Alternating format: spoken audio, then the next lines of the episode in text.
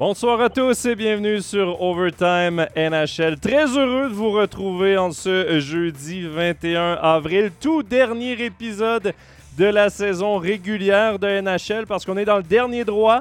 Le dernier match qui aura lieu euh, samedi euh, prochain, le 1er mai. Pas samedi prochain, mais l'autre d'après. Il reste une semaine et demie à la saison régulière de NHL. Euh, ensuite, ben, on tombera sur des émissions euh, pas nécessairement dans un horaire défini. On va suivre l'actualité évidemment de chacune des rondes de playoffs de NHL. D'ailleurs, tout, tout ça sera à suivre sur MySports, les playoffs de NHL. Salutations dans le chat. Il y a Georges-Henri, il y a Michael qui sont euh, déjà là. Très heureux de vous euh, retrouver. Émission chargée ce soir. On va évidemment parler joueurs suisses, ceux qui sont déjà éliminés de la course aux playoffs, ceux qui devraient participer, de participer aux séries éliminatoires. On va également euh, parler euh, du décès d'un grand joueur, d'une légende de la NHL, l'un des meilleurs buteurs de tous les temps qui était Mike Bossy. On va parler également euh, de la course aux playoffs dans l'Ouest qui a toujours lieu et un peu du Canadien de Montréal qui a salué la semaine dernière le retour de leur gardien étoile Carey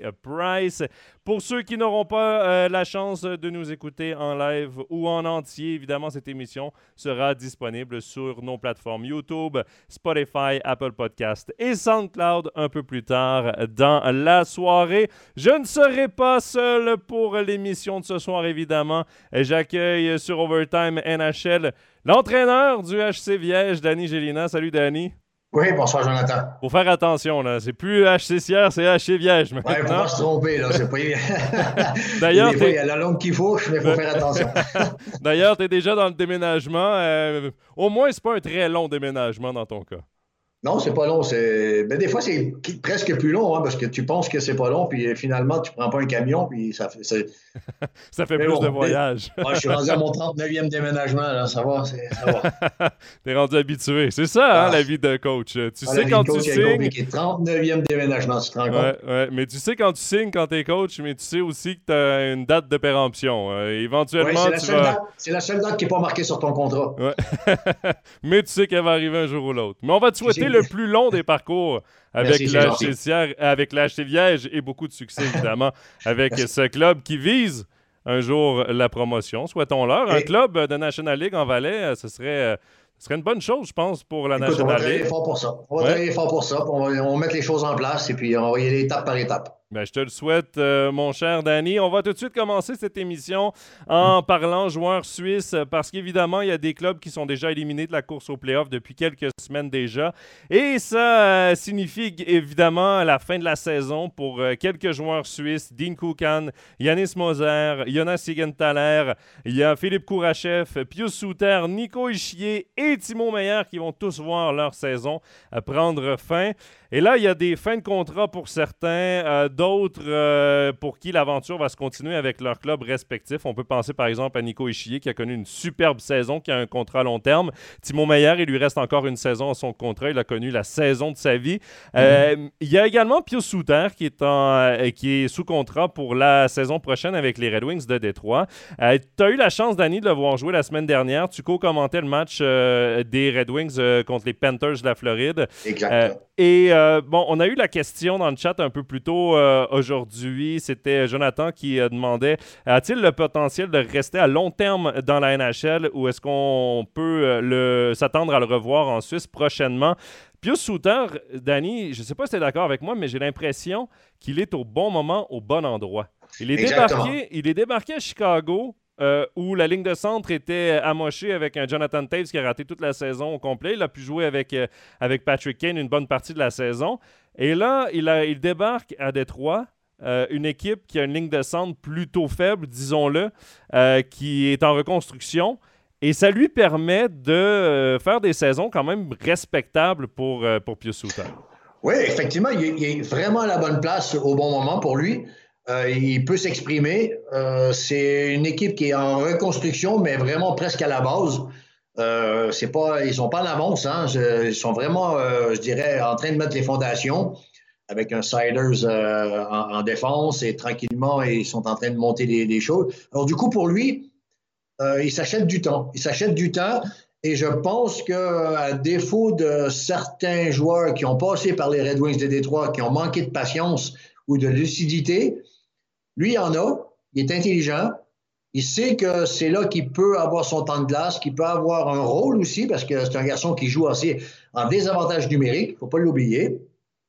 Il joue en désavantage numérique, et puis il fait ses points. Il fait ses points. 15 goals, 15-16 goals cette année.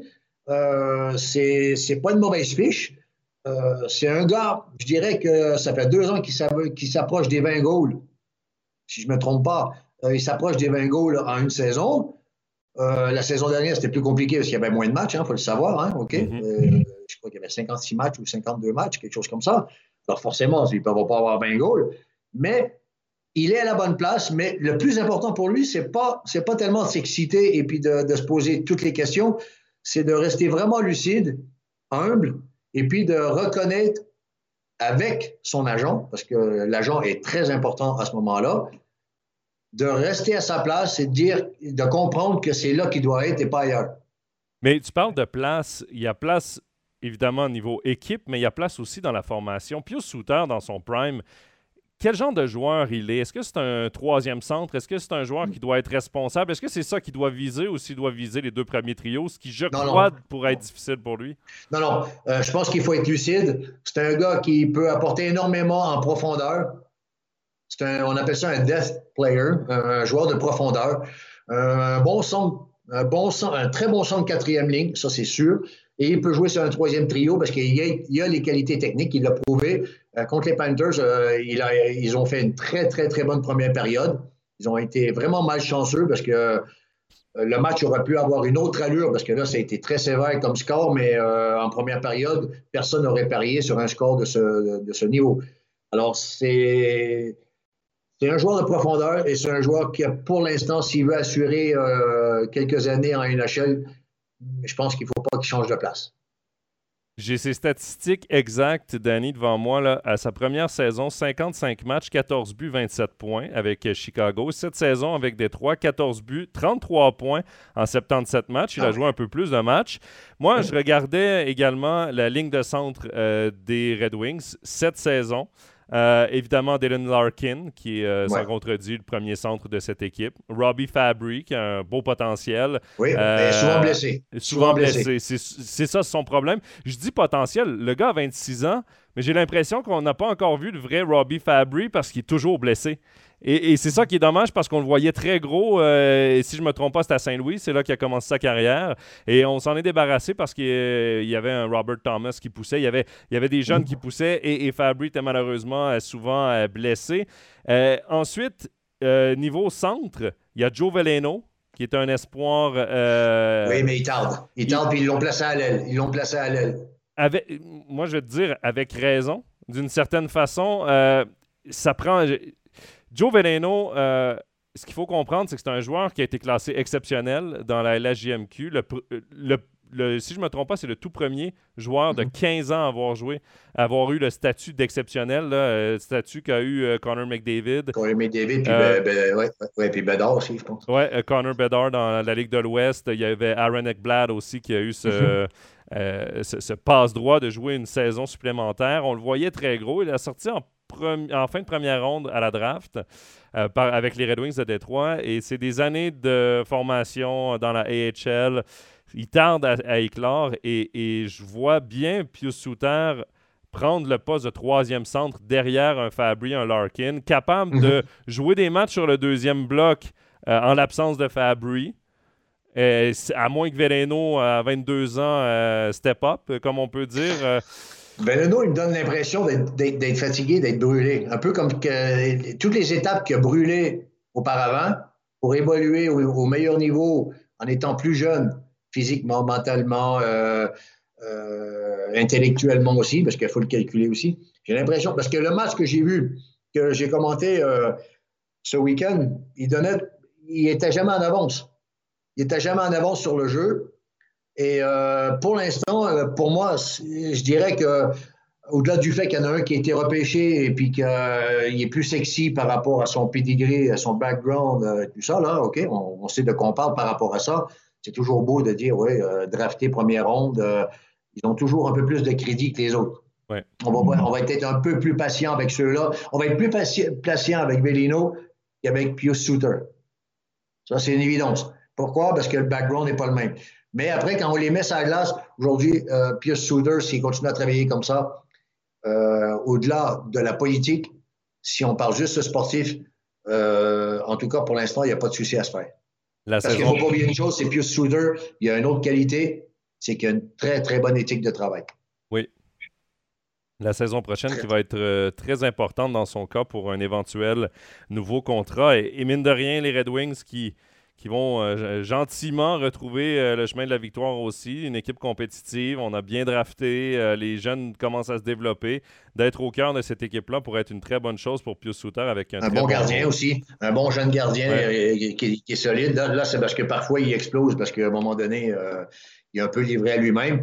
Mais quand ça va prendre forme un petit peu autour de lui, ils ont des bons joueurs, des bons jeunes, des bons joueurs, à peu près à tous les postes. Maintenant, il faut juste que, ça prenne forme. Puis un peu comme une, plante, comme une fleur, ben, à force de mettre de l'engrais, de l'arroser, puis de laisser du temps, parce que ça prend du temps pour euh, laisser, pousser tout ça, ben, je pense qu'il y a des gars qui vont vraiment euh, montrer le bout de leur nez. Ça, c'est sûr et certain. Ça va être très intéressant. Ça va être une équipe assez intéressante à voir jouer parce qu'elle est très joueuse. Oui, et Anthony dans le chat qui nous dit là, euh, Souter assez polyvalent aussi, bon devant le net, mais il peut aussi jouer défensivement, un peu comme euh, dans la même direction euh, qu'on le disait. Tu, parles d'une équipe, une équipe qui, qui, est excitante, qui est intéressante à voir jouer. Lucas Raymond, Moritz Seider, c'est deux joueurs qui vont être dans l'élite, qui sont déjà parmi l'élite des recrues, mais qui vont être rapidement dans l'élite de la Ligue nationale. Je prends Est-ce qu'ils auraient besoin, ce qu'ils auraient besoin, c'est un ou deux vétéran, encore capable de jouer au hockey, encore capable d'en donner hein, euh, sur plan du niveau, pas juste en plan d'expérience, pour essayer d'épauler tous ces garçons. Oui, bien d'accord avec toi. Il y a euh, Anto qui nous demande euh, question technique. Est-il possible de vous poser des questions lors d'un live d'un match NHL que vous commentez? Si oui, comment? Ça serait intéressant d'avoir une réaction en direct sur un fait de jeu. On va. Je trouve que l'idée est géniale. On était en mm. discussion déjà. Éventuellement, on va avoir déjà une comcam pour les matchs. Donc, euh, vous allez pouvoir nous voir dans notre cabine. Euh, on va faire une vraie, entre guillemets, émission d'avant-match.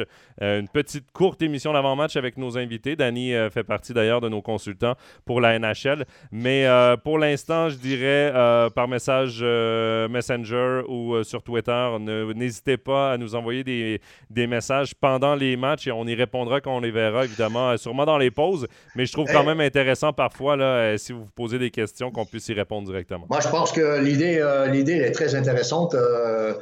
et pourquoi, pourquoi, pourquoi ne pas créer un genre de, de, communication entre les périodes? au, lieu de, au lieu de prendre son café, on pourrait faire, nous, notre, notre intermède, comme on appelle ça, notre intermède euh, entre les périodes, euh, sur un 5, 6, 7 minutes, je ne sais pas. On est, on est en train de, de regarder également ce qu'on peut faire avec Twitch, avec les droits. Euh, en ce moment, ah on est, on est, il y a, les droits. On ne sait pas ce qu'on peut diffuser ou pas diffuser, faire ou, pas faire, mais quoi qu'il en soit, on travaille là-dessus à essayer d'avoir une, une, communication avec vous, les téléspectateurs. C'est hyper intéressant. Vous avez toujours des bonnes questions. Mais d'ici la fin de la saison, du moins, n'oubliez euh, pas Twitter, Messenger. Envoyez-nous des questions, même sur Instagram direct. Nous, on y a accès, les commentateurs, donc euh, on peut euh, facilement prendre mm. vos questions et mm-hmm. y revenir pendant les matchs. Ça, c'est super intéressant. Danny, on va continuer avec une autre question qu'on a reçue euh, sur Dean Koukan. Euh, hmm. C'est euh, Kevin qui nous demande pensez-vous qu'on va le revoir en Suisse l'année prochaine? Dean Koukan, évidemment, qui évolue avec les Blue Jackets de Columbus. La saison va se terminer, évidemment, après les 82 hmm. matchs. Il n'a pas de contrat pour la prochaine saison, a été blessé. Malheureusement pour lui, plus souvent qu'à son tour cette saison, on n'a qu'une trentaine de matchs de, disputés. Là, euh, plus précisément, j'avais ces statistiques ici. C'est 37 matchs, 3 buts, 7 passes euh, pour 10 points.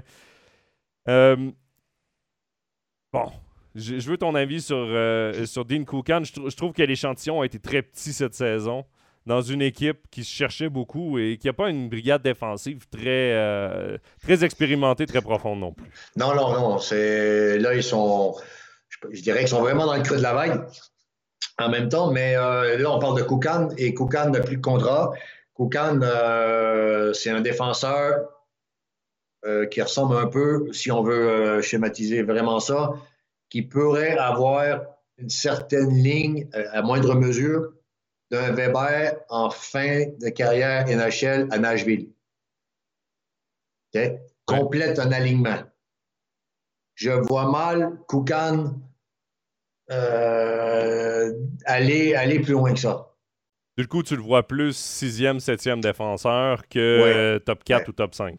Oui, non, je pense qu'un top 4, ce sera euh, jamais. Il est trop tard. Euh, top 5, euh, non, parce qu'en général, pour être capable de faire jouer un joueur comme, comme lui, ça te prend un bon top 5. Ça te prend un, bon numéro 5. Alors, du coup, je pense pas. Moi, je pense que ce garçon a, beaucoup tenté. La seule chose que je ne connais pas de, ce garçon, c'est son tempérament, OK? Son, mm-hmm. son mindset.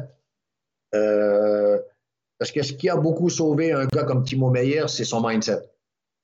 Il a su prendre, manger son pain noir, il a su attendre son moment, il a su attendre fort, il a eu des très bons conseils, il a été très bien entouré, et puis quand le moment est arrivé, il a explosé. Mais je pense que Koukan, aujourd'hui, s'il veut euh, s'assurer un avenir intéressant, je pense qu'il serait intéressant pour lui de revenir en Suisse. Surtout qu'en Suisse, au niveau des défenseurs, ça commence à, ça commence à tousser un peu. Il va, il va avoir un très beau salaire en Suisse. Il dort chez lui tous les soirs. Il a un bon salaire. Et il peut s'assurer euh, encore un bon 10 ans de hockey. C'est sûr que ça serait... En NHL, pas plus que deux ans. Ouais. Mais c'est probablement un up and down en NHL.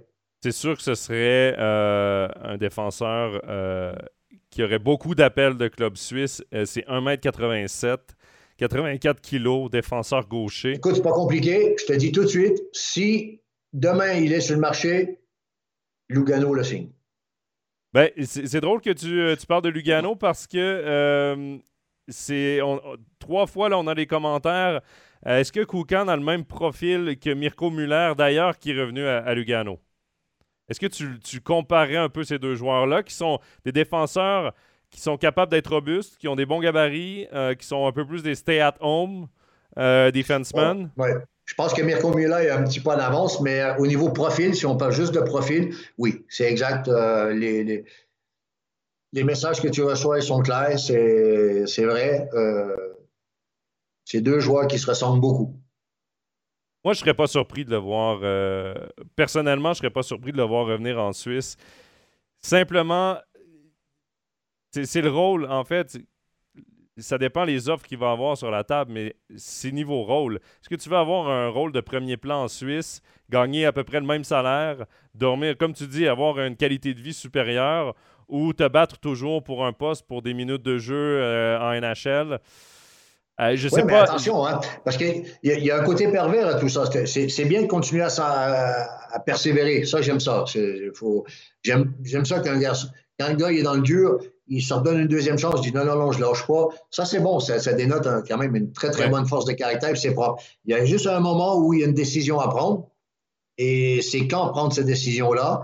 Et en NHL, il lui, il lui reste pas une longue carrière. Ça, c'est sûr. En Suisse, il lui reste 10 ans minimum. Oui, oui. OK? 10 ans minimum, un salaire assez correct, en jouant 56 matchs par année, en espérant qu'il puisse en jouer une quinzaine de plus en playoff. Ça fait des, saisons à, aller à 70 matchs maximum, et tu ne les fais pas toutes les années. Euh, et la demande va être bonne. Parce qu'aujourd'hui, si tu as un Koukan sur le marché, il y a peut-être des équipes qui peuvent dire ben, OK, qu'est-ce qu'on prend? On prend un défenseur étranger, on prend Koukan. Euh, tu sais, admettons, là. Ben, on va juste. Faut un défenseur étranger. Oui, mais c'est ce que je te dis. Ça change, ça, mais ça change toute ta, ta, façon de penser et ta construction d'équipe. Imagine euh, que ça aurait été Weber. On parle de Weber. Imagine que c'est Weber qui revient en Suisse. Ah, il prend la place de l'étranger à, la ligne bleue. Mm-hmm. Alors, du coup, tu peux composer peut-être. Pardon, excuse-moi de, composer ta, construction d'équipe avec tes six étrangers d'une façon différente. Alors, c'est pour ça que je pense qu'il y a beaucoup d'équipes qui vont, qui, vont, qui, vont, qui vont demander des informations et probablement rentrer en contact avec son agent et essayer de savoir un peu quels sont ses intérêts et qu'est-ce qu'il qu'est-ce qu'il veut faire. quelle direction il veut donner à sa carrière. Quoi qu'il arrive, de toute façon, je pense qu'il n'y a rien qui peut se passer avant le 1er juillet. Oui, si c'est pas décalé, je pense que les, euh, les agents libres, c'est un petit peu plus tard cette année. parce que C'est pas le 12 ou le, Oui, quelque chose comme ça, la première ou deuxième semaine de, de, juillet. Il faudra voir aussi, moi, le nom qui me revient en tête, qui est un peu dans la même situation, mais avec peut-être moins d'expérience NHL c'est Sven Barchi. Sven Barchi va est exactement à la même croisée des chemins, j'ai l'impression. mais lui, c'est à chaque année. Alors du coup, là, j'ai un peu de mal, euh, j'ai un peu de mal à dessiner un peu son, chemin, euh, son chemin parce que ça fait quand même longtemps qu'il persévère, qu'il persévère, qu'il est dans le dur, qu'il est dans le dur. Et puis il lâche pas, il lâche pas, il lâche pas. Alors, est-ce que est-ce qu'il y a une très, très bonne raison de ne pas lâcher? Euh, parce que là, lui, euh, en Suisse, euh, il, ferait la, il, serait, il serait aussi très, très, très bien. Ben oui. Hein? Ben oui. Et là, si je ne me trompe pas, je crois que Berne sur le marché. Berne a déjà annoncé ouvertement que si Berti était sur le marché, que Berne serait intéressé. Bon, après, je pense qu'ils savent qu'ils ne vont pas être les seuls. Alors, du coup, les salaires vont s'envoler pas mal. Oui, exactement. Euh, Fabrice dit avec Muller et Koukan à Lugano, tu peux partir avec un étranger derrière, un top gardien étranger, ce qui change tout ton équipe, exactement comme, tu le disais. Tu rebâtis un peu ton, ton alignement d'étrangers. Avec six étrangers, tu as le luxe de jouer avec ça et avec deux, avec deux défenseurs comme ça, de qualité, qui ont goûté à la NHL, qui sont de très bons défenseurs gauchers. Tu commences avec. Euh, avec non, puis Koukan, en plus, il connaît quand même la glace. Il connaît quand même la glace. C'est pas. Toi, je veux dire, euh, c'est vrai que ça pourrait être. Mais bon, c'est vrai que ça pourrait être, euh, ça, pourrait être une bonne construction. Mais c'est vrai que ça peut tout changer. Au niveau de la construction, ça peut tout changer. Mais euh, comme dans le cas de, de Berchi et Berne, je pense que Lugano ne serait pas les seuls à être sur le cas Koukan. Uh-huh. On a reçu un message sur euh, Philippe Kourachev également dans le chat. Euh, qui Le message disait, si je ne me trompe pas, je le retrouve ici, pas une grosse saison pour Philippe Kourachev sa saison va prendre fin lui aussi avec les Blackhawks de Chicago qui ne se qualifient pas euh, pour les playoffs, sans surprise, disons-le. Mais Philippe Kourachev a 20 points en 62 matchs cette saison. Par contre, Danny, euh, pour un joueur offensif, il a été utilisé souvent sur le quatrième trio. Euh, il a vraiment. Il s'est battu pour avoir des minutes de jeu. Dans les circonstances, à 22 ans, si, si je ne me trompe pas, euh, c'est quand même pas une mauvaise saison, mais pour lui, pour débloquer, il va falloir qu'il ait du temps de glace de qualité sur les, trios plus offensifs. Non, mais écoute, c'est un minimum troisième trio qui a besoin. Minimum, parce qu'aujourd'hui, c'est ce que les équipes ont besoin. Et Bon, il, a été aussi en AHL, il est revenu, il a été LT Scratch, il était dans les gradins. Euh, il a tout eu cette année, hein? ce qu'il n'a pas eu la première année. Hein, C'était un peu nouveau pour lui, là. Euh, il s'est fait chahuter. Alors, est-ce que c'est le retour de, de Toll et Jonathan Tage qui, a fait que ça a tout euh, replacé remodelé tout le monde? pour moi, ce n'est pas une bonne année pour lui. maintenant, lui, il va, il va devoir. Ben, de toute façon, il va pas forcément bouger. Non, non, parce qu'il il est agent libre, mais avec euh, compensation. Donc, ses droits restent aux Blackhawks de Chicago qui vont euh, sûrement lui donner euh, l'offre qualificative ou lui signer un contrat pont, là, un, deux, trois ans. Ouais, c'est-à-dire que ce qu'ils peuvent faire aussi, c'est probablement encore un contrat à deux volets. Oui. Hein? et là, en général, en général, quand tu offres un contrat à deux volets, euh, souvent, les équipes, euh, le directeur général est déjà au courant que le joueur va le refuser. Alors, euh, du coup, ça peut l'aider aussi à, entreprendre des discussions pour, pour replacer le joueur éventuellement en HL directement. Il y a Fabrice qui dit qu'Ourachev, à 22 ans, on doit lui donner, on, doit se donner un peu de temps dans son cas. Et il y a Anthony qui lui dit son temps de glace a sans arrêt diminué. Je suis pas sûr que l'année prochaine, il retourne sur un trio offensif aussi facilement. À 22 ans, tu as tout approuvé. Tu as tout approuvé. Euh, jamais à 22 ans, à moins que tu t'appelles Connor McDavid ou que tu sois un premier choix, ton, ton temps de glace ou ta position euh, dans l'alignement est assurée. Oui, mais là, le, souci, le souci des Blackhawks, il est plus loin que ça. Là, il faut aller plus loin que ça. Il y a eu beaucoup de discussions. Je ne sais pas si euh, tout le monde en a entendu parler, mais même Jonathan Taze a mis les points euh, sur la table. Hein. Euh, il a été très clair, qui demandait euh, plus de clarté, plus de communication et plus d'honnêteté dans la reconstruction de l'équipe. Alors, ça veut tout dire, hein, ça veut dire quelque chose. Et il ne faudrait pas être surpris que déjà lui, lui, de ne pas se sentir en sécurité en ce moment. Non, et en même temps, euh, c'est pas nécessairement euh, toujours une mauvaise chose parfois euh, pour un jeune joueur comme ça de changer d'adresse. C'est mm. droit et ça, peut être un jeune joueur hyper intéressant à son âge. Moi, je pense que, moi, je pense que pour Kourachev, ça serait plus intéressant pour lui de bouger, d'aller chercher une équipe qui a, qui a besoin d'un centre numéro 3 ça, je pense qu'il est capable de le remplir. il est capable de jouer en désavantage numérique. Euh, il est capable de prendre des bonnes minutes de glace. Mais euh, il a besoin d'une équipe qui a besoin d'un centre numéro 3 et qui est, capable de laisser jouer son centre numéro 3 à côté de deux joueurs expérimentés. Mm-hmm. Et je pense qu'aujourd'hui, avec le travail des, centres, si jamais on a un souci, on peut facilement changer euh, ton, un joueur de centre, il arrive très souvent qu'on peut changer. Mais moi, je vois ça comme ça. Pour lui, s'il veut, s'il veut exploser, s'il fait euh, encore une saison quatrième trio, il faut qu'il rentre en Suisse. Oui, ouais, là-dessus. Euh, ou, ou qu'il change d'équipe, tout simplement. Oui, mais, s'il change d'équipe, il faut qu'il trouve un club avec un poste de troisième. Deuxième, il n'aura pas, ça c'est sûr. Mais il faut qu'il lui faut un poste de troisième. Après, il faut qu'il travaille, bien sûr, hein, pour le garder.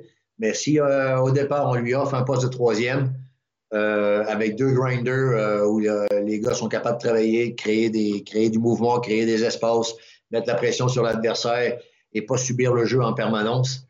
je pense que ça serait bon pour lui. Il y a Laurent dans le chat qui nous dit avec tous ces joueurs de NHL disponibles, la Suisse devrait avoir une belle équipe pour le championnat du monde. S'ils viennent tous, s'ils décident tous d'y participer, euh, c'est vrai que ça devient quand même une, équipe intéressante avec les Koukan, Moser, Sigenthaler, Kourachev, Soutan, Richier, euh, Meyer, en particulier Timo Meyer avec la saison qu'il connaît. À voir après si euh, d'autres joueurs vont se joindre à force que les équipes vont être éliminées. dernier joueur que je voulais parler avec toi, Danny, c'était Yanis Moser. Je pense qu'on a été un peu tous surpris de le voir si vite dans la NHL. C'était un année d'apprentissage pour lui. Euh, dans un club où il pouvait se permettre, où on pouvait se permettre de vivre avec les erreurs d'un jeune défenseur, ce qui est parfait pour l'apprentissage du, jeune homme. Et là, il a un long été devant lui. Je pense que le jeu physique, euh, avec la grandeur qu'il a, doit devenir peut-être un, élément également, de prendre du poids euh, cet été, je pense que ça se résume pas mal à ça, de prendre du poids. Oui, mais malheureusement, il n'y aura peut-être pas beaucoup de temps avec le championnat du monde. Ça va prendre énormément de temps et d'énergie parce qu'après le championnat du monde, il va falloir qu'ils prennent du repos. Ça va quand même prendre encore deux semaines parce qu'il faut quand même que le corps se régénère. Parce qu'il pourrait retravailler direct. Mais c'est comme une voiture. Si à un moment donné, tu ne fais pas le changement d'huile, euh, ça s'encrasse et puis à un moment donné, tu as un problème. Le corps est pareil. Le corps a besoin, et la tête, euh, a besoin de faire un, reset, a besoin d'un petit peu de, se régénérer. Et ce pas des machines, hein, c'est des hommes, c'est des êtres humains. Et ils ont aussi des familles. À un moment donné, il faut se régénérer et ensuite repartir sur des bonnes bases. Et le, problème, c'est que est-ce qu'il va avoir le temps suffisant pour prendre de l'avion? Il faut compter. Faut naturellement, euh, on peut prendre de la viande de plusieurs façons, mais là, moi, je parle de la bonne façon, mhm. euh, avec de la bonne viande et puis euh, un, bon suivi diététique. Ça prend quand même du temps. Tu ne prends pas un kilo à tous les deux semaines, non? Hein? C'est faut être intelligent quand tu veux, tu veux prendre de la masse. Alors, du coup, est-ce qu'il va avoir le temps suffisant? Parce qu'au prochain camp, il va être encore recru. Hein? Il va être obligé encore de travailler très, très dur pour gagner sa place. C'est pas comme s'il dit, OK, si j'arrive puis je suis un peu entamé, je suis un peu fatigué ou euh, je suis pas tout à fait prêt, euh, j'ai un peu de crédit et j'ai encore un peu de temps. Non, il n'y a pas de temps. Lui, quand il va arriver au camp d'entraînement, il faut qu'il soit des... nickel, il faut qu'il soit prêt. Alors, du coup, est-ce qu'il va avoir suffisamment de temps? Euh, moi, je ne sais pas. Je sais pas. Et c'est pour ça que l'équipe nationale, ça ne se refuse pas. Enfin, ça, c'est moi qui le dis, hein. ça engage que moi. C'est plus facile à dire qu'à faire des fois. L'équipe nationale, ça ne se refuse pas. Peu importe laquelle, euh, ça ne se refuse pas. Mais il arrive un moment où euh, je me dis, est-ce que. Alors, je ne sais pas si c'est mon âge qui fait ça, mais quand j'étais plus jeune, je m'en foutais. Je disais à l'équipe nationale, tu y vas et puis tu ne poses pas de questions et puis tu verras après. Là, je me dis, est-ce que parfois, c'est pas sage, des fois, de prendre des décisions et de penser aussi à ta carrière? Mais c'est mal vu. Mais mal vu ça dépend, Danny. J'ai l'impression que c'est mal vu en Suisse. Mais euh, combien de joueurs au Canada, aux États-Unis euh, refusent d'aller au championnat du monde? Aux Olympiques, jamais. Tout le monde veut y aller. Mais au championnat du monde, euh, il y en a beaucoup qui préfèrent soigner les blessures, qui préfèrent justement avoir cette pause avant de recommencer l'entraînement. Mais c'est vrai qu'en Suisse, le lien se fait automatiquement. Si tu as la chance de représenter ton pays, tu y vas. je ne sais pas si c'est une question de mentalité nord-américaine des championnats du monde qu'on prend peut-être un peu moins au sérieux ou pas qu'on prend moins au sérieux, mais qu'on considère peut-être un peu moins euh, qu'en Suisse niveau international. J'ai de la difficulté à. Ben, le problème, c'est que c'est comme ça à tous les ans. Comme ça à tous les ans. Euh, ben, si le gars, je euh, je sais pas moi, comme là, ben, je sais pas, tu prends une équipe comme les Oilers d'Edmonton qui ça fait plusieurs années qui ne font pas les séries éliminatoires. Eh ben, admettons, euh, le gars, il dit OK, ben, c'est toujours moi qui vais au championnat du monde et Crosby, il va jamais. Tu vois? Ben, oui, ben, oui, il fait les playoffs. Moi, je ne les fais pas, alors forcément. Mais le problème, il n'est pas là. C'est que tu parles du Canada, des États-Unis, c'est sûr, mais le problème, c'est que quand un joueur canadien ne va pas, il y en a encore quand même quatre ou cinq capables d'aller d'y aller. Et ensuite, quand il y en a un qui ne vient pas, ça devient un petit peu plus difficile. Et puis, du coup, c'est vite un scandale. Un. Et de deux, on est fâché, tu ne reviens plus. Comme si on avait encore assez de joueurs pour dire, ben écoute, tu n'as pas voulu venir, eh ben tant pis pour toi, hop, tu ne viens plus. Alors, je sais pas, c'est, c'est pas évident. Il n'y a pas beaucoup de joueurs euh, en Suisse. Alors, euh, enfin, pas beaucoup de joueurs. le, réseau est, petit. Alors, c'est vrai que quand tu es entraîneur, tu souhaites avoir le maximum de joueurs de qualité ou de, l'équipe type. Mais là, pour Moser, il y a quand même, il y a quand même un truc à réfléchir. Euh, dans le chat, il y a Anthony qui, qui nous dit euh, Phil Kessel a un truc, lui, pour euh, prendre de la viande. Mais j'espère qu'il j'espère qu'il prend pas exemple sur Phil Kessel parce que c'est peut-être pas le meilleur exemple pour prendre non, non, Faut pas, faut pas qu'il mange les burgers avec Phil Kessel. C'est pour ça que j'ai dit qu'il fallait. J'ai dit la viande, mais j'ai dit aussi une bonne nutrition. Hein. Oui, a de la bonne viande, pas, pas la mauvaise viande à prendre. euh, Danny. Euh, Ceci dit, euh, Phil Kessel a joué euh, je ne sais pas combien de matchs d'affilée. je ne sais plus à combien il est rendu. Il approche 960, je pense. 950. Alors, je pense qu'il mange des bons burgers. Oui, mais j'ai entendu une histoire aussi que c'était les, les jujubes, là, les bonbons en gélatine après les matchs, à chaque match dans l'avion. Il a son rituel. Il a... Mais écoute, ça marche. C'est un talent naturel et ben, pour lui. C'est Skittles, ça va. Euh, on a parlé euh, des joueurs qui euh, vont voir leur saison se terminer la semaine prochaine. Par contre, il y en a trois pour qui elle pourrait continuer. Je dis pourrait parce qu'il y a encore une lutte euh, au playoff dans l'Ouest, mais c'est Nino Niederreiter avec les Hurricanes à Caroline qui est déjà qualifié, Kevin Fiala avec euh, le Wild du Minnesota et Roman Yossi avec les Predators de Nashville. Évidemment, Yossi dans la lutte pour les playoffs, Fiala s'est confirmé, mais je veux qu'on se concentre quand même sur un peu euh, Nino Niederreiter. Mm. Évidemment, il a une équipe qui peut aspirer aux grands honneurs, mais dans leur cas, ça devient inquiétant parce qu'ils ont perdu leur gardien numéro un, Frederick Anderson. Et euh, selon les, propos de l'entraîneur euh, Rod Brendamo, ça pourrait être à long terme. On mhm. devrait s'en passer au moins pour la première ronde des playoffs. Et ça se voit aussi dans les résultats des derniers matchs des Hurricanes. Oui, ils sont un peu déséquilibrés, ouais. Ils sont déséquilibrés. Là, c'est les Rangers qui commencent à les rattraper. Euh, et c'est pas la seule équipe dans l'Est d'ailleurs qui a un problème de gardien. Même chose à Pittsburgh. Ils ont euh, perdu Tristan mm. Jerry. Tristan Jerry, oui. Et, donc, euh, quand même, c'est une équipe qui a tellement de talent, qui a tellement de potentiel. Souhaitons à Nino et aux Hurricanes que Frédéric Anderson revienne le plus tôt possible. Oui, parce que tu peux pas faire une bonne, une bonne course sur ces séries éliminatoires si tu n'as pas un bon gardien. Ça, c'est pas, pas nouveau. Ça, c'est important. Mais euh, là, on peut voir quand même que comment l'équipe a été, euh, comment elle a été construite, comment Rob Bredamo construit, euh, construit tout son, groupe. Son groupe est construit où chacun a son rôle. C'est très bien, c'est magnifique.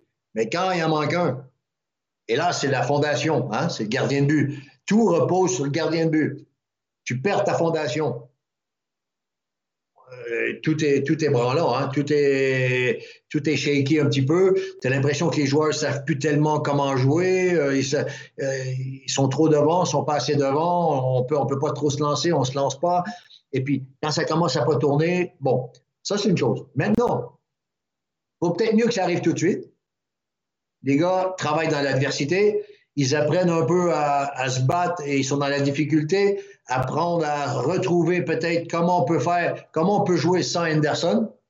Vaut mieux que ça arrive là. Comme ça, quand ils vont commencer les playoffs, ils vont déjà avoir appris et comment on peut faire. Je ne dis pas que ça va régler le problème. La suite va nous donner. Mais là, quand tu perds ta fondation, et moi, je suis bien placé pour, pour en parler, euh, la fondation, c'est le gardien de but. Et quand tu te reposes sur quelqu'un euh, de. La fondation, elle est solide, bien, ça provoque beaucoup de choses. Ça, donne beaucoup de confiance au groupe. Puis ça l'aide le coach à dormir tous les soirs. Tu vois? Parce que tu es, tranquille. Parce que tu sais que là, aujourd'hui, ça ne doit pas être facile de trouver les mots. Et puis ça ne doit pas être facile, celui qui prend la place à Anderson, de dire euh, Ouais, il ne faut, faut, pas que je sois bon, il faut que je sois très bon. Il y a Fabrice dans le chat qui nous dit Anderson n'est pas un gardien de série. Il l'a prouvé avec les Leafs. Mais quand même, moi, je trouve que c'est un gardien très sous-estimé, surtout quand on regarde les, euh, les chiffres, par exemple, de Mrazek, qui est maintenant avec les Maple Leafs de Toronto, qui a fait le switch, là, qui a fait le, mhm, changement avec Anderson. Anderson, euh, Moi, je pense que Anderson est sous-estimé beaucoup. Je pense que l'équipe des Maple Leafs n'était pas en maturité lorsque lui a participé au playoff, parce qu'il faut rappeler que la saison dernière, c'était Jack Campbell qui était devant la cage quand euh, ils ont été éliminés par le Canadien de Montréal. C'était pas Frédéric Anderson. Non. Par contre, il y a, où le, le, message est intéressant et il n'y a pas tort sur le fond, mais pas sur la forme. C'est qu'il ne faut pas oublier que le marché de Toronto, il n'est pas tendre. Il n'est pas fait pour tout le monde comme le marché de Montréal, il n'est pas fait pour tout le monde. Aller jouer euh, aux Hurricanes euh, là-bas, là, c'est pas le même marché, c'est pas la même pression. Et le travail du coach là-bas est très, très spécial. Hein. Euh, Rob Brindamour, c'est un player coach, OK? Comme plusieurs en ce moment à NHL, il y en a de plus en plus. Mm-hmm. Des player coach, hein, des, des coachs de joueurs facile à dire en anglais. Martin Saint-Louis également, euh, avec le Canadien qui en est un. Exactement, c'est ça. Alors, du coup, euh, peut-être que ça correspond exactement à ce que Anderson avait besoin. Puis, le fait de changer d'air l'a peut-être fait grandir aussi. Parce que souvent, c'est ce qui arrive. Hein. Quand tu changes d'air, tu grandis. Tu... C'est pas facile de changer d'air, il hein, faut le savoir. Hein. C'est... Il y a une grosse, grosse, grosse période d'adaptation. Et en général, tu mûris, euh, tu mûris ou tu pourris. Hein. C'est puis il y a une chose qui, moi, est frappante, c'est le, les six défenseurs qu'il a devant lui aussi. Parce que euh, avec les Hurricanes, là, c'est euh, Jacob Slavin, Brett Pesci, euh, Brady Shea, Tony D'Angelo. c'est son top 4. Alors qu'à Toronto, Morgan Riley, Jake Mazen, Et, et, on s'entend que Riley n'est pas reconnu pour ses talents défensifs. Puis Riley, il est plus souvent, il est plus souvent en avant qu'en arrière. C'est ça. Donc, euh, il n'y avait pas grand-chose devant lui euh, quand même euh, dans ses années avec Toronto. C'est pour ça que je dis que sur le fond, la remarque, elle est très, très juste. Elle est très juste. Hein, parce que c'est pour ça que je dis toujours qu'il faut faire très attention parce qu'on peut faire dire ce qu'on veut aux statistiques. Ce qu'il faut, c'est regarder ce qu'il y a derrière les statistiques pour les, les valider. Faut jamais valider une statistique en la lisant tout simplement il faut la valider avec euh, aller chercher ce qu'il y a derrière et comprendre ce qu'il y a derrière. Après, c'est peut-être véridique, c'est peut-être pas un gardien de playoff. Hein. La, suite va nous le dire. J'espère qu'il va revenir, pour lui déjà. Et pour les Hurricanes, c'est très, très important pour, pour la suite.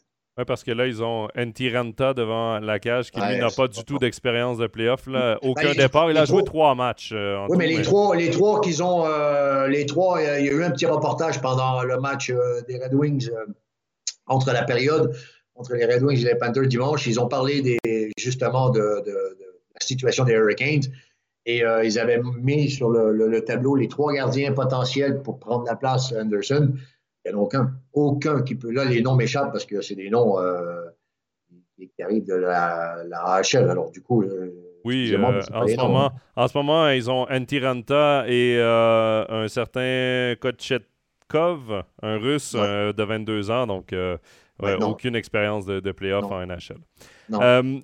On va maintenant passer à notre étoile suisse de la semaine. On a eu deux semaines consécutives, Romagnosi. Suisse NHL. Deux semaines consécutives, Romagnosi, évidemment, avec son mois de mars exceptionnel. Là, il y a deux semaines, c'était Timo Meyer. Et je pense que cette semaine, on ne pouvait pas penser à côté euh, de Kevin Fiala. Ah qui euh, connaît euh, une saison exceptionnelle, disons-le. Il est sur un, rythme de, sept matchs consécutifs avec au moins un point. Au cours de cette séquence, c'est 14 points, deux mhm. points par match dans ces sept derniers matchs. Et il a atteint euh, contre le Canadien de Montréal il y a deux jours, il a atteint le plateau des 30 buts. Il a atteint le plateau des 75 points, des 45 passes. C'est trois plateaux qu'il a atteint pour la toute première fois de sa carrière. Danny, il est à la dernière année de son contrat et il va mhm. faire sauter la banque au Minnesota. Moi, j'ai eu peur pour lui euh, en début de saison parce qu'il a signé un contrat d'un an. Hein? Ouais. Euh, d'un salaire assez correct. OK? pour la NHL, hein, bien sûr. Et je me suis dit, est-ce qu'il va être capable de, est-ce qu'il va être capable de garder ça sur ses épaules? Est-ce qu'il va être capable de jouer avec ça sur ses épaules? Parce qu'il y a une double pression c'est qu'il y a un salaire assez conséquent euh, quand même, et euh, une année. Alors, j'ai dit, comment il va gérer ça? Comment il va amener ça? Où il va aller avec ça?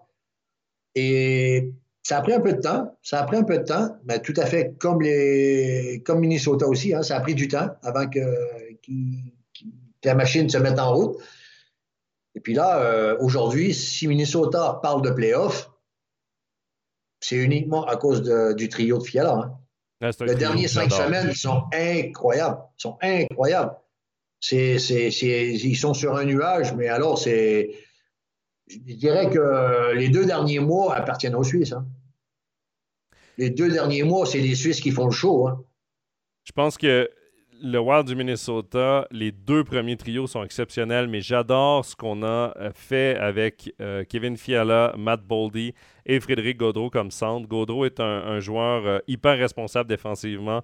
Mm-hmm. Boldy est le jeune talent qui, a un 16 aussi. Il a une stature très mm-hmm. imposante. Et Kevin Fiala, on dirait que ces deux joueurs-là, Fiala et Boldy, n'ont plus à penser niveau défensif parce que Gaudreau est très responsable et du coup, l'instinct offensif se déploie encore plus facilement chez ces deux gars-là. Et, d'ailleurs, j'écoutais une entrevue, une très bonne entrevue que vous pouvez aller euh, euh, écouter sur la tasse de café, euh, le podcast de notre bon ami Nicolas Ducharme, qui est venu nous rendre visite à quelques occasions ici sur Overtime NHL. Il a fait une entrevue avec Frédéric Gaudreau juste, juste après le match contre le Canadien de Montréal. C'est en ligne là, sur les différentes plateformes d'écoute depuis hier. Et d'ailleurs, Frédéric Gaudreau dit euh, qu'il connaît Kevin Fiala depuis plusieurs années parce qu'ils ont joué euh, dans le club école des Prédateurs de Nashville ensemble. Et il a dit euh, On n'a même plus besoin de penser ensemble. Je sais comment Kevin va réagir s'il veut se porter à l'attaque, où est-ce qu'il va se placer pour la, relance et tout. donc, ça facilite beaucoup notre cohésion entre nous deux. On se connaît très bien et ça nous aide. il connaît la saison de sa vie, Frédéric Gaudreau. Kevin Fiala aussi. Matt Boldy est un super, euh, une super recrue. Puis sur le premier trio du Wild, ben, euh, tu as la chance d'avoir Kirill Kaprizov et Matt Zuccarello, qui, Zuccarello qui, joue la saison de sa vie avec Kaprizov. C'est une équipe, moi, qui m'impressionne beaucoup et je pense que ça va être une très belle équipe à avoir joué en playoff. Oui, je pense que c'est. Euh, ce qui se passe, et tu l'as dit au début euh, de ton intervention, c'est que chaque joueur sur ce trio a un rôle. Le son reste troisième homme. Fiala apporte la folie et crée les espaces par sa stature. Ça, et quand tu as ça, quand tout le monde sait ce qu'il y a à faire, comment faire, et en plus, il y a une dynamique qui est double, qui multiplie par deux tout ce que je viens de dire, c'est l'envie de vouloir jouer ensemble. Et les trois savent que la réussite de l'un, ça va être la réussite des deux autres. Il n'y a pas de jalousie, parce que ça, c'est toujours un peu malsain. Hein? C'est-à-dire, euh, oui, mais euh, tout le bonus va revenir sur lui. Parce que là, c'est pas facile pour les deux autres. Toute la photo est sur Fiala, on parle de Fiala partout, euh, Fiala par-ci, Fiala par-là. Personne ne parle des deux autres. Et ça, c'est pas facile. Mais quand entre eux, ça se passe bien et puis que tout le monde sait que finalement, ben écoute, euh, aujourd'hui, mon meilleur agent, c'est toi. Continue, gros. C'était mon meilleur agent. On va continuer. C'est moi, c'est ce que je dis souvent aux joueurs. Votre meilleur agent, c'est l'équipe. Le meilleur agent d'un joueur, c'est son équipe. Plus son équipe va performer, plus son équipe va, va travailler dans le bon sens, plus l'équipe va attirer la lumière et l'attention, tout le monde va se poser des questions. Qu'est-ce qui se passe là-bas? Pourquoi il se passe ça? Et là, tout le monde regarde, tout le monde, ah ben oui, c'est lui le gardien, ah ben c'est lui le défenseur, ah ben oui, tiens, il est là. Il n'y a, pas photo, c'est comme ça que ça se passe. Il n'y a pas de. Que ce soit en NHL ou en KHL ou en, National League ou en Swiss League, c'est comme ça. C'est. Ton coéquipier, euh, tu as autant besoin de ton coéquipier que tu as besoin de l'adversaire en face euh, pour performer. Et cette équipe-là, euh, en plus, qui est allée chercher des éléments importants pour les playoffs. Mm. Nicolas Deslauriers, un joueur hyper physique. Et... Ben, il est là pour protéger un peu tout le monde. Exactement. Il est là pour protéger les nombreuses vedettes euh, qui sont là-bas et un Marc-André Fleury qui vient mm. amener tellement d'expérience, deux de la Coupe Stanley. Euh, c'est un duo de gardiens de but incroyable, Cam Talbot et Marc-André Fleury. J'ai très hâte de voir cette équipe en playoff. D'ailleurs, on va en parler des playoffs. Euh, on va quitter un peu les joueurs suisses. On va parler un peu de l'actualité. Il y a Vladi qui demande euh, à quoi ressemble le tableau des playoffs. Évidemment, ce n'est pas terminé. Dans l'Est, on connaît déjà les huit équipes qui feront partie des playoffs Washington, Boston, Tampa Bay, mhm. Toronto, Floride, Pittsburgh, New York Rangers et la Caroline. Par contre. Et ça, c'est du hockey. Hein? Là, il y a du hockey là-dedans. Ça va être euh, des playoffs hyper, hyper relevés euh, dans les deux divisions, mais surtout, je trouve, dans l'Est. Euh, par contre, on ne sait pas encore quels seront les match-ups parce que c'est très serré au niveau du classement. On sait que Toronto va finir deuxième dans l'Atlantique que la Floride va finir premier dans l'Atlantique, mais ça se bat toujours entre Tampa Bay et Boston pour la, troisième place dans l'Atlantique et la première place de quatrième as. Washington remonte sur Pittsburgh, pourrait remonter dans les trois premiers de, la division. Euh, New York Rangers pourrait passer la Caroline au premier rang de la division. c'est... Non, c'est tout open, non. C'est tout open. Ça va être une très belle course aux, positions à l'avantage de la patinoire et tout euh, pour, euh, pour l'association de l'Est. Par contre, dans l'Ouest, il n'y a pas toutes les équipes qui sont qualifiées. Il y a le Colorado, il y a le Minnesota, il y a Saint-Louis. Et ça, c'est dans la division centrale. Ces équipes-là sont déjà euh, confirmées niveau playoff. Et ça devrait être une confrontation. En fait, ce sera une confrontation Minnesota-Saint-Louis. Ça, c'est sûr et certain. Ils ont déjà réglé le compte au dernier match. Hein? oui, deux matchs qui se sont terminés en prolongation, remportés par les Blues. Match physique. Euh, ça promet comme série, cette série oh, entre Minnesota et Saint-Louis.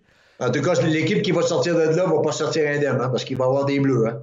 Non, et après, devrait avoir rendez-vous avec le Colorado, à moins d'une surprise. Le Colorado, qui est assuré de terminer premier de sa division, va affronter la dernière équipe qualifiée pour euh, les playoffs en quatrième as. Euh, il y a Calgary qui est, euh, qui est, déjà qualifié dans le Pacifique, dans la division Pacifique. Par contre, Edmonton, Los Angeles attendent toujours leur laisser-passer. Même chose pour Nashville, Dallas. Et là, c'est Vegas et Vancouver qui sont encore dans la course. C'est eux mhm. qui peuvent encore espérer une place en playoff. Danny, est-ce que tu penses que pour la première fois de leur histoire, on va voir les Golden Knights en dehors des playoffs? je pense qu'ils vont pas. Ils vont pas. Je pense que cette année, ils vont pas faire les playoffs.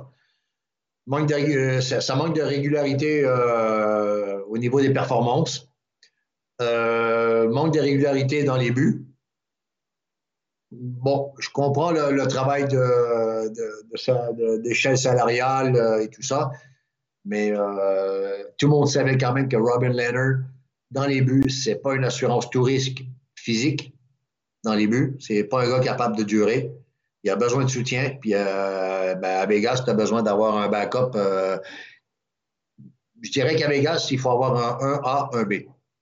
On ne peut pas avoir un 1 et un 2. Il faut... Et c'est pour ça que ça marchait bien avec Fleury. Ça faisait un A, un B. Et puis des fois, le 1A, le 1B devenait le 1A euh, partant et puis ça tournait. Moi, je pense qu'il va leur manquer, il va leur manquer un peu de jus, un peu de souffle euh, sur la fin. Moi aussi, j'ai. Vancouver euh, a laissé. il me semble qu'à Vancouver, ils laissent trop de plumes. Ils ont laissé trop de plumes dans le dernier mois. Ils sont bien repartis, mais ils ont un coup de mou euh, qui peuvent leur coûter cher. Moi, tu sais, ce qui me dérange un peu de Vegas, on, a voulu. Chaque fois qu'il y a un joueur, chaque fois qu'il y a une vedette sur le marché des transactions ou sur le marché des agents libres, Vegas est toujours dans la course. On est allé chercher Alex Pietrangelo, qui est l'un des meilleurs défenseurs de la mm-hmm. Ligue nationale. Je comprends cette acquisition, je comprends cette signature. Par contre, Jack Eichel, pour moi, c'était peut-être l'échange de trop du côté de Vegas. On a donné un joueur en Alex Stock qui nous amenait une dimension tellement intéressante, qui a été tellement bon en playoff pour Vegas, qui est le power forward type, qui est un joueur dur, qui est un joueur physique, qui a un bon coup de patin.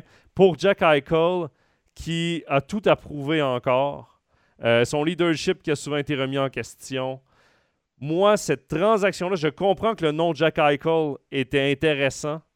Mais là, en plus, tu te mets à la gorge niveau plafond salarial.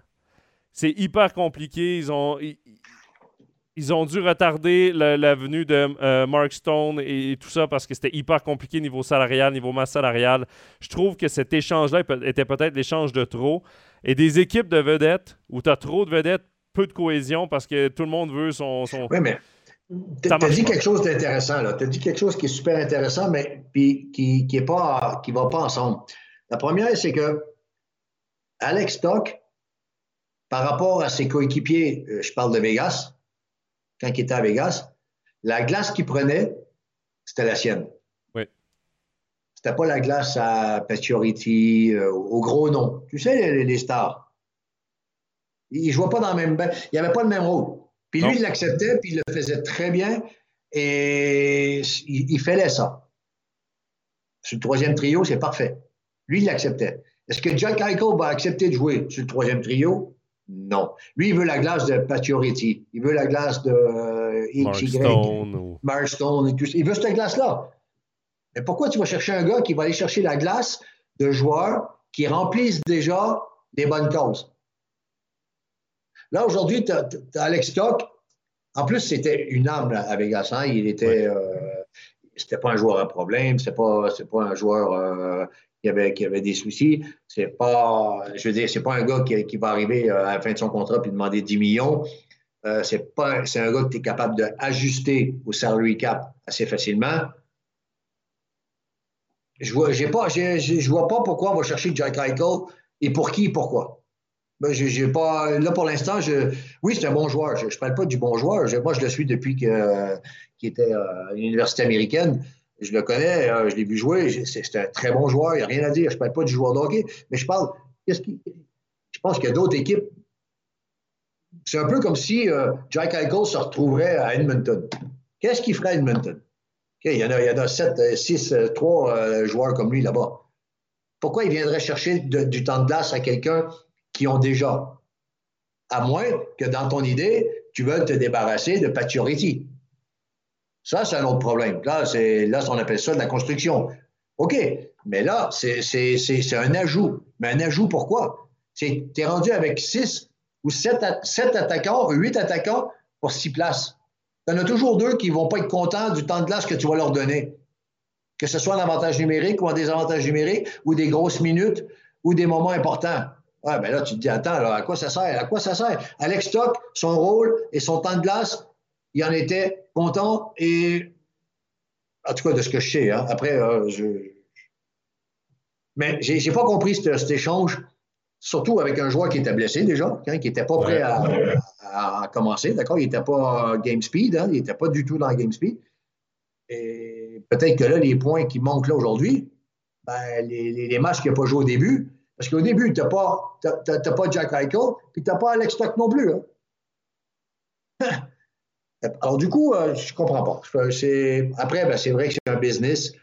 Euh, là, je parle peut-être trop avec, euh, avec empathie, puis empathie, ben, il n'y a pas de business avec l'empathie. Mais je ne sais pas, peut-être que Vegas n'avait plus de projet pour Alex Stock, qu'ils se sont dit, ben, ce garçon-là ne va plus jamais évoluer, il ne va jamais grandir, il ne va jamais en faire plus. Mais je trouve qu'il en faisait déjà pas mal. Moi, je l'avais bien à Montréal, Alex Stock, hein? Oh, de Dieu. Ah oui.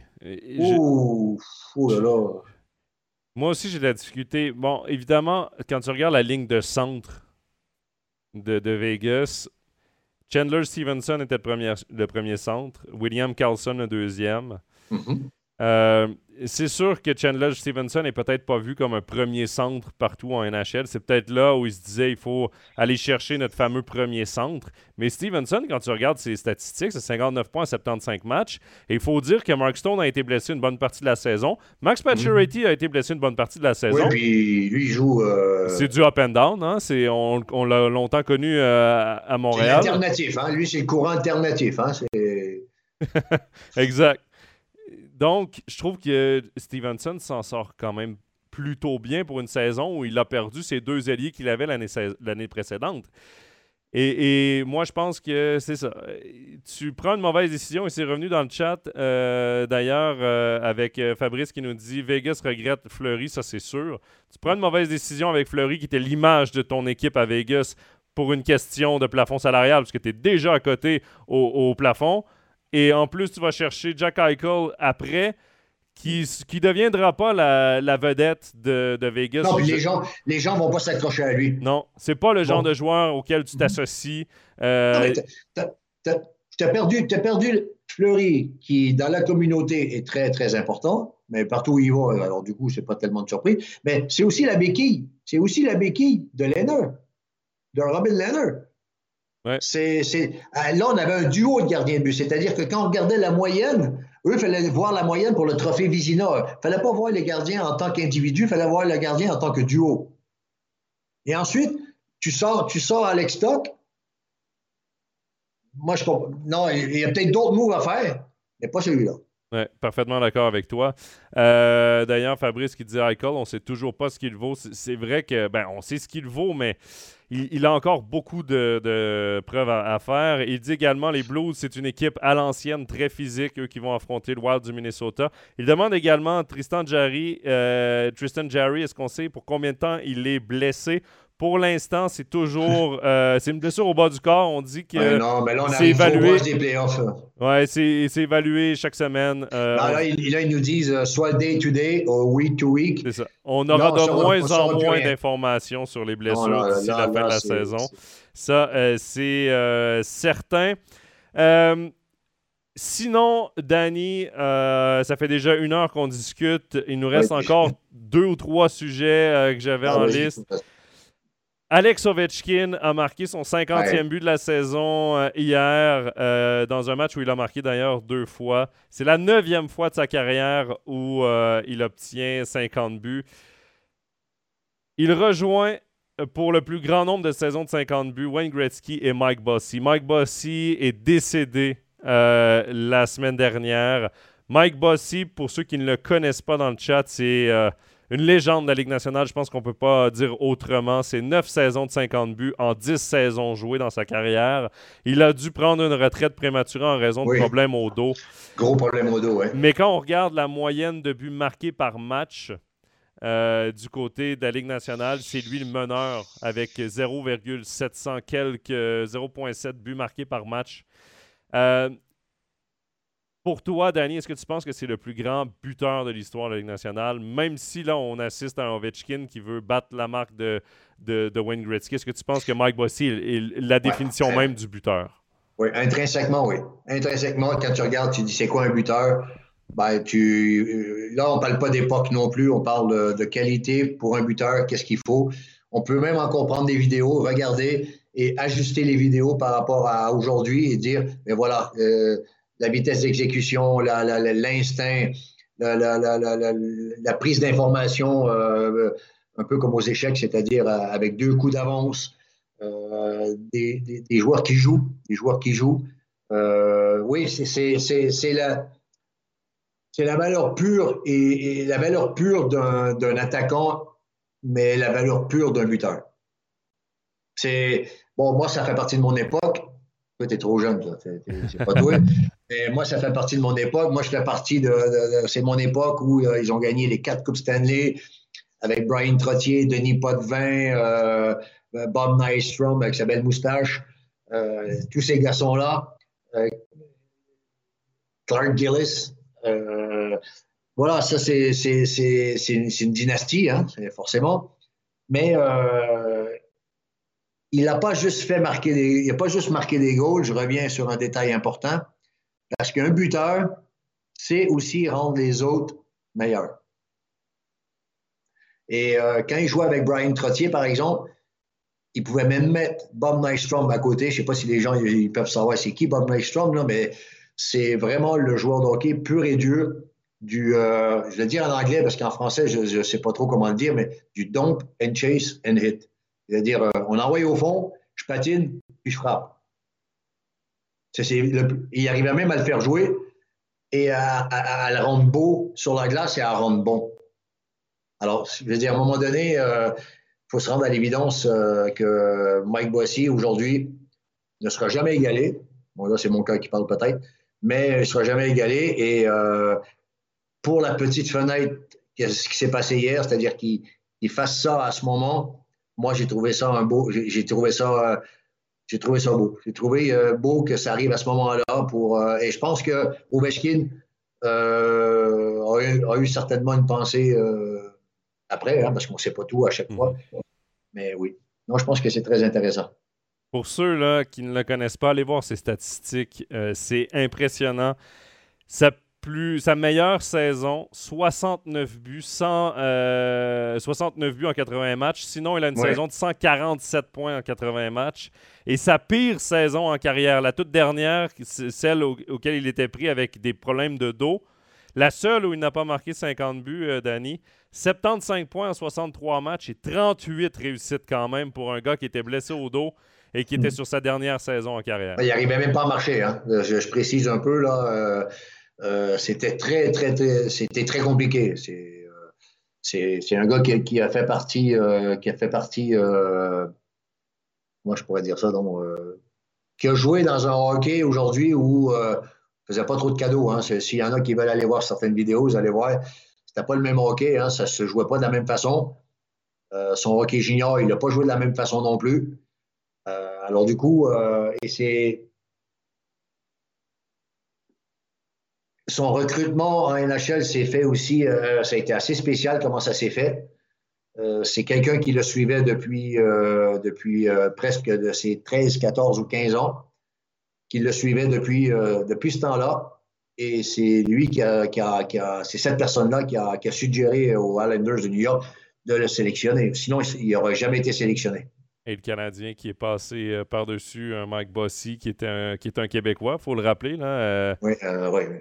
Et euh, ont décidé de ne pas le repêcher parce qu'il repêchait plus tôt que les Islanders dans ce draft de 1977. Quatre Coupes Stanley dans la grande dynastie des, des Islanders, trois trophées Lady Bing, deux trophées Maurice Richard. Le trophée Lady Bing, c'est pour le, le, meilleur joueur, la gentil-homme, euh, comme on peut, on peut définir. Euh, un trophée Art Ross. Deux, deux, trophées Maurice Richard pour le meilleur buteur. C'est un joueur exceptionnel. Euh, donc, non, puis c'était une personne qui était très aimée parce qu'il y a eu une deuxième carrière euh, média euh, où il a fait beaucoup, beaucoup de, médias, hein, commentaires, analystes, experts. et il a toujours très, très bien parlé, a toujours su vendre le hockey avec beaucoup de passion et beaucoup d'humilité.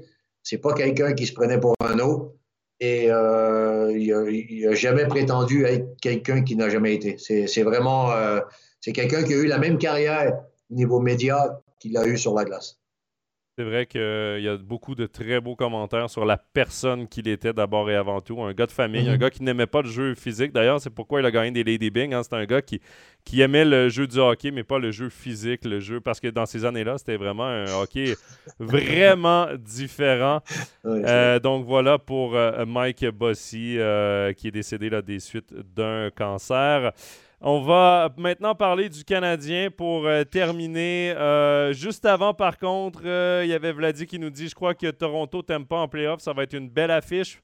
Attention, ce sera peut-être Toronto-Boston en première ronde. Et ça, c'est peut-être pas la meilleure des nouvelles pour Toronto. On sait à quel point ils ont de la difficulté à passer les Bruins de Boston en, en playoff. Mais, Surtout que là, ça va être euh, il y a toute une histoire entre Toronto et Boston. Oui, et Toronto, Tampa Bay, il n'y a pas trop, trop d'histoire. Mais là, Toronto, Boston, Mais ce sera peut-être la revanche des Maple Leafs. Qui sait, euh, Vladi qui nous parle aussi de Dustin Matthews. On parlait de grands buteurs en Ovechkin, en Mike Bossy. Il nous parle de Matthews, qui est proche des 60 buts cette saison, mais là, il est blessé et je pense qu'on on ne le forcera pas à revenir euh, vite. On va vouloir qu'il soit à 100% pour les playoffs. 60 buts, il aura. Il n'aurait pas eu ses 50 buts. Il serait proche de ses 50 buts, c'est-à-dire, mettons, 46, 47. Euh, je pense qu'on forcerait un petit peu pour essayer de lui permettre de le faire.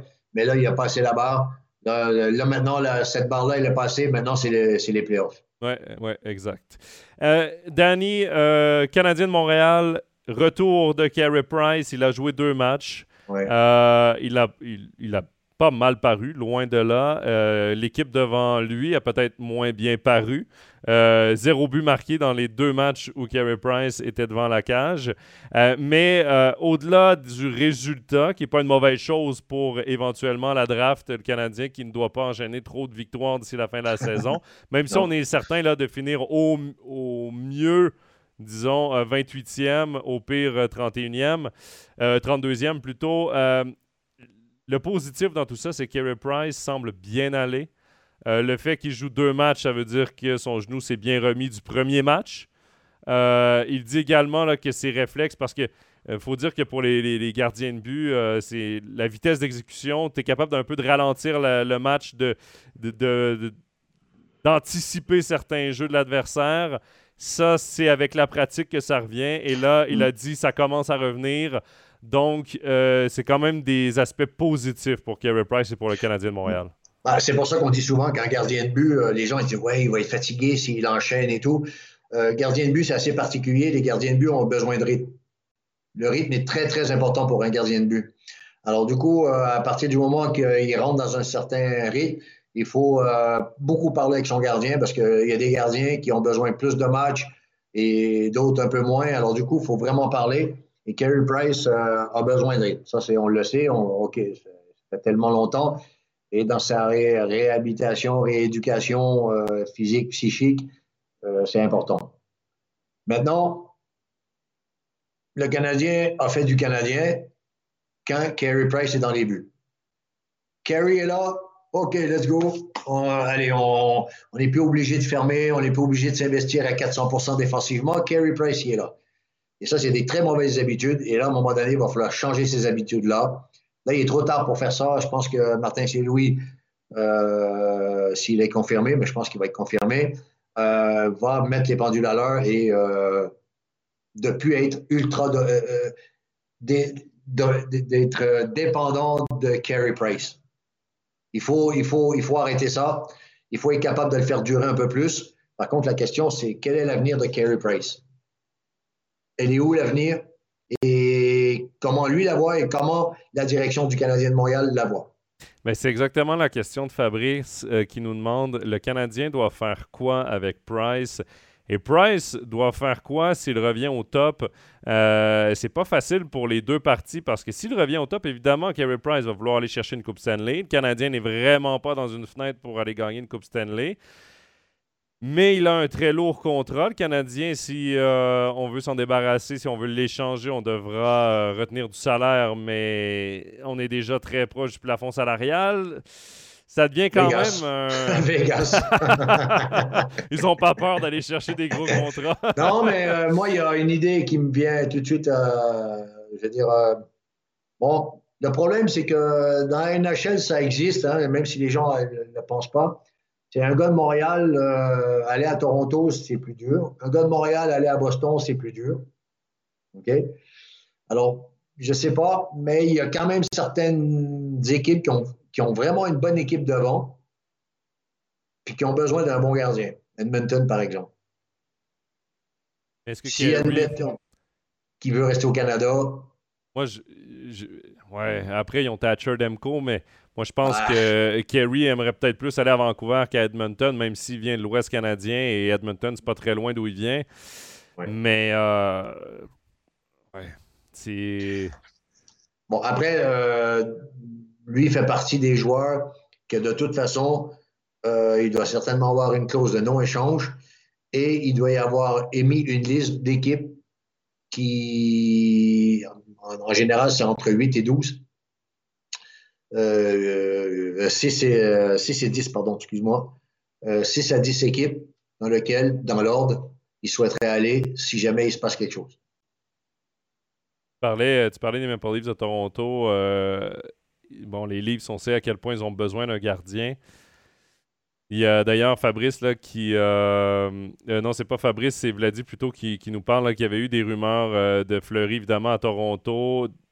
Le, lien se fait facile entre Price et Toronto, mais je, serais très surpris qu'on transige avec Toronto, un Carey Price qui est l'emblème du Canadien de Montréal depuis des années. Même chose pour pour euh, Boston. Euh, oui, il a une clause de non-échange complète. D'ailleurs, il l'avait levé euh, pour le repêchage d'expansion à Seattle.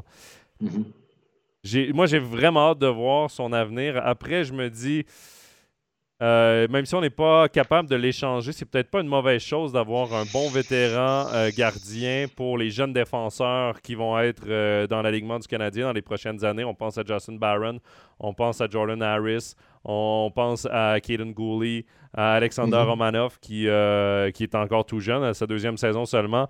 Tu as quatre défenseurs qui vont être assurément dans ton alignement d'ici deux ans minimum, euh, maximum même, qui seront peut-être déjà de l'alignement la saison prochaine. Je pense que d'avoir un mm, Carey Price, c'est pas une mauvaise chose pour développer tes jeunes défenseurs. Mais après, je pense qu'avec Carey Price, tu devras euh, t'asseoir avec lui et lui demander euh, où est-ce qu'il veut aller ou, qu'est-ce qu'il veut faire? Est-ce qu'il veut rester Oui, mais dans quelle direction il veut donner à sa, carrière aussi. Tu vois, je veux dire, euh, là, je pense qu'il s'est remis sur pied. Maintenant, tu peux discuter avec lui parce que c'est clair. Et ça, c'est le genre de joueur aujourd'hui où que, quand la direction du club va parler avec lui, il ne serait pas surprenant que la femme soit là aussi. Mm-hmm. Parce que c'est souvent des projets de vie.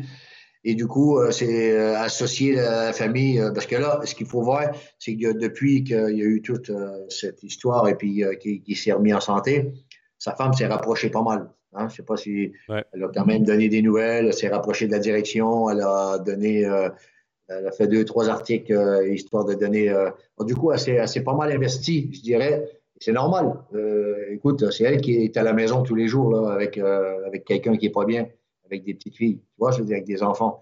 Alors, euh, il arrive un moment où ben, ça aussi, ça va compter, ça va peser dans sa, dans sa décision, parce qu'il sait que de toute façon, ça va être, euh, ça va être probablement le, dernier, un des derniers challenges.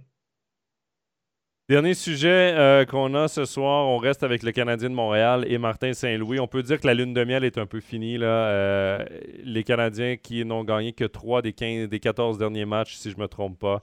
Euh, mhm. Ça ressemble étrangement au résultat qu'avait Dominique Ducharme lorsqu'il a été congédié. Il avait une victoire à ses 14 derniers matchs, mais niveau points, ça se ressemblait en raison des défaites en prolongation. Il n'y a pas de doute, il a fait très bonne impression euh, dans cette demi-saison qu'il a fait. Euh, il a réussi à débloquer des joueurs comme Cole Caulfield, comme euh, Nick Suzuki. même Alexander Romanov a beaucoup plus de temps de jeu, il a beaucoup de confiance de, son entraîneur. Par contre, il faut re-signer un contrat avec lui pour la saison prochaine. Tu vois quoi comme contrat signé? Est-ce qu'on est y va un peu comme avec Dominique Ducharme? On a déjà un contrat à trois ans, un contrat semi-long terme ou si tu préférais peut-être une entente de deux ans, voir sur une saison complète, commencer avec une équipe, voir comment il la développe. Euh, ou si euh, il y a des Maxime Lapierre par exemple qu'on connaît bien ici en Suisse euh, qui est consultant chez TVA Sport qui lui a dit qu'il voyait un 50 contrats déjà pour mm. Martin Saint-Louis qui pour moi est absolument ridicule parce que c'est engagé avec un, coach qui a encore tout à prouver j'ai l'impression. Non non écoute il y a deux choses qu'il faut voir c'est qu'on ne peut pas donner un contrat d'un an à un coach. Il n'y a aucune crédibilité dans le vestiaire. Tout le monde sait qu'en euh, novembre, si ça ne va pas, ça ne va, pas coûter trop cher aux Canadiens pour le licencier.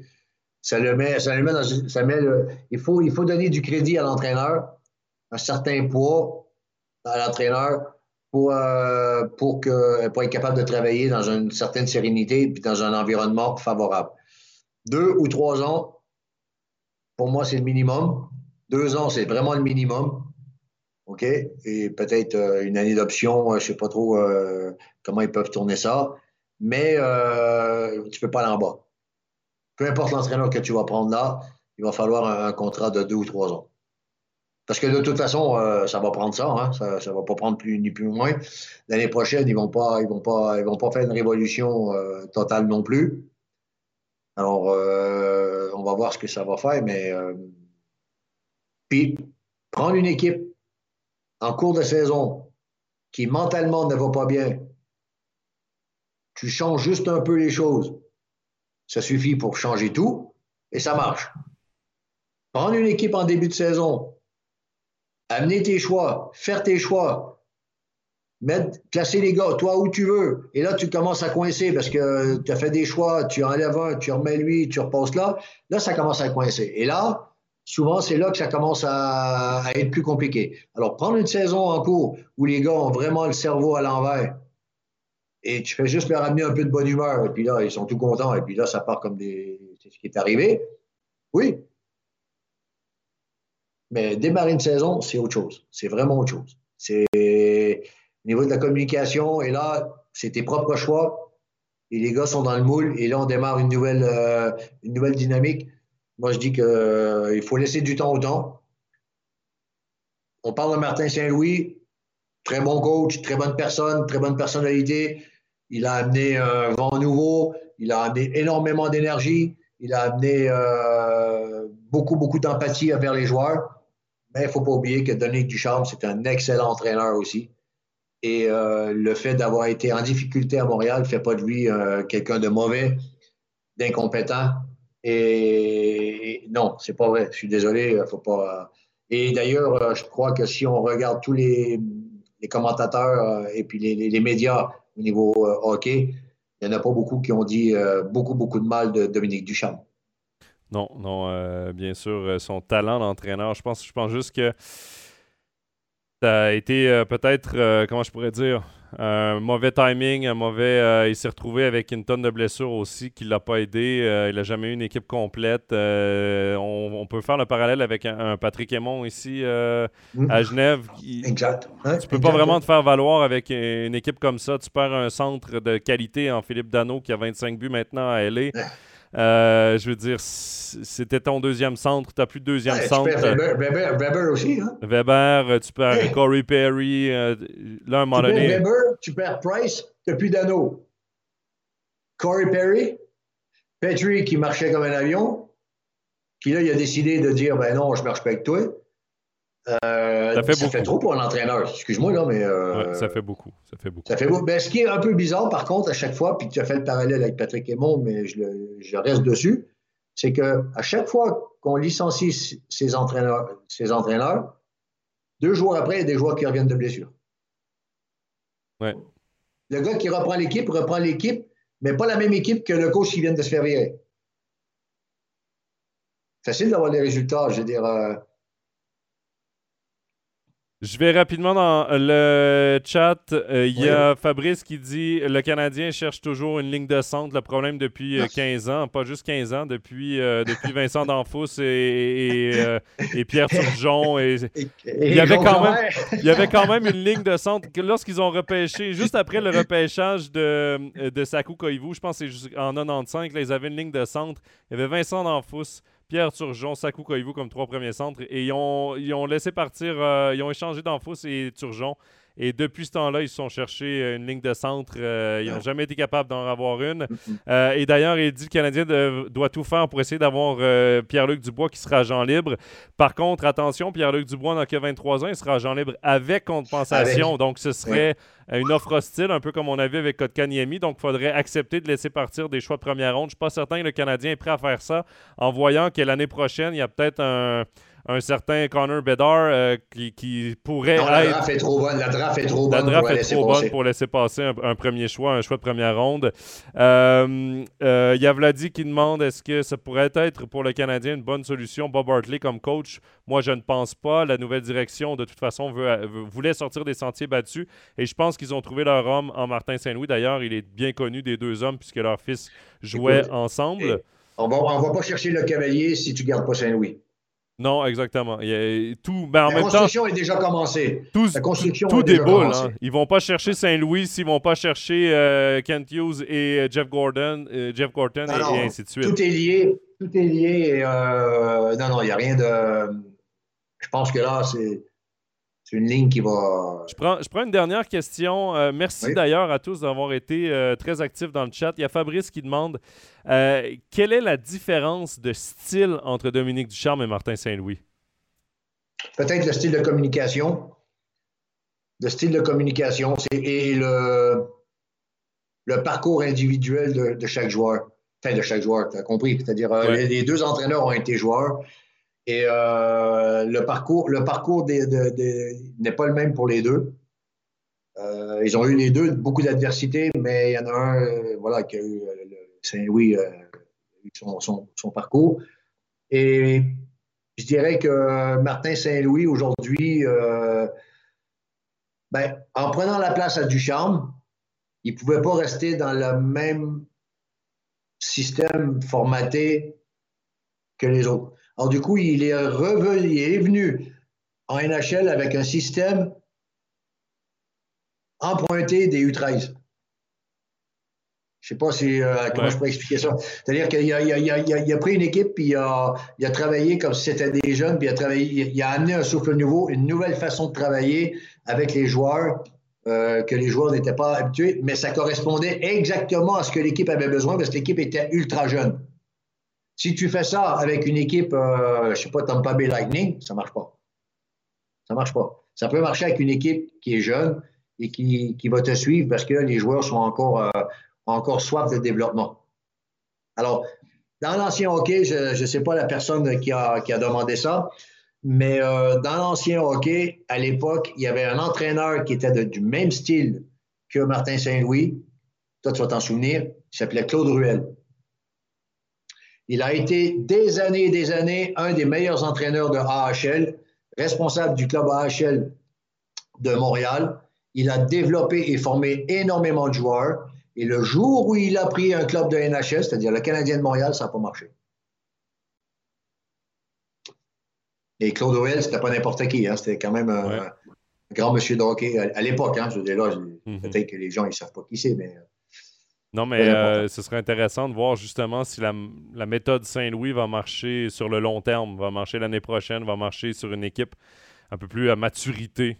Euh, le danger de Martin Saint-Louis, c'est qu'il va falloir, enfin, la difficulté, il va falloir qu'il reste comme il est, puis qu'il suive le développement de ses joueurs et qu'il suive aussi son développement à lui pour ne pas être catalogué entraîneur d'une équipe de ce type-là.